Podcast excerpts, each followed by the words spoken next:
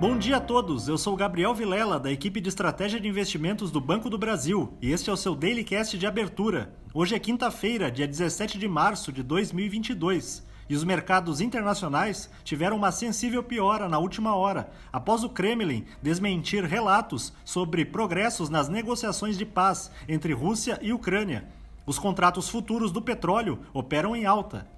Também é negativa a notícia de que o índice de preços ao consumidor anual da zona do euro acelerou para a taxa recorde de 5,9% em fevereiro. Em relação a janeiro, a inflação da região avançou 0,9%, como se previa.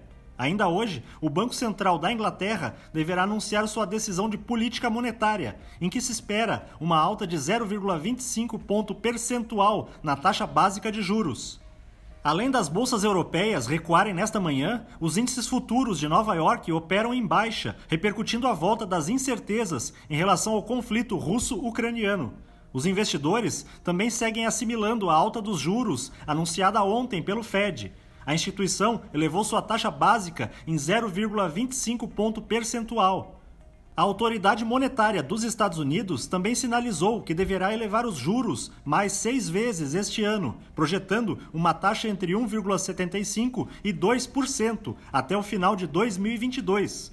Por sua vez, o presidente da instituição comunicou que na próxima reunião do colegiado deverá ser iniciada a redução do balanço patrimonial do Fed.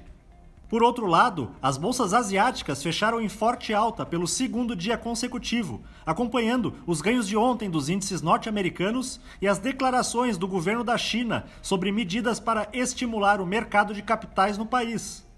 No Brasil, ontem à noite, o Copom decidiu por unanimidade elevar a meta da taxa Selic em um ponto percentual, de 10,75% para 11,75% ao ano em seu comunicado, a entidade sinalizou outro ajuste da mesma magnitude para a próxima reunião em maio, mas informou que o seu balanço de riscos está com variância ainda maior do que a usual para a inflação prospectiva.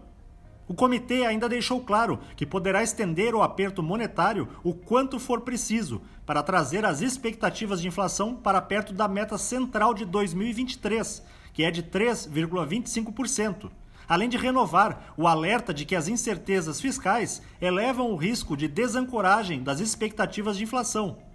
No mercado corporativo, destaque para as lojas Marisa, que apresentaram prejuízo líquido de 3,2 milhões de reais no quarto trimestre de 2021, uma redução de 88,8% nas perdas observadas no mesmo período de 2020. Já a Braskem encerrou o último trimestre do ano passado com um lucro líquido de 530 milhões de reais, representando uma queda de 37% na comparação anual. Um bom dia a todos e até a próxima!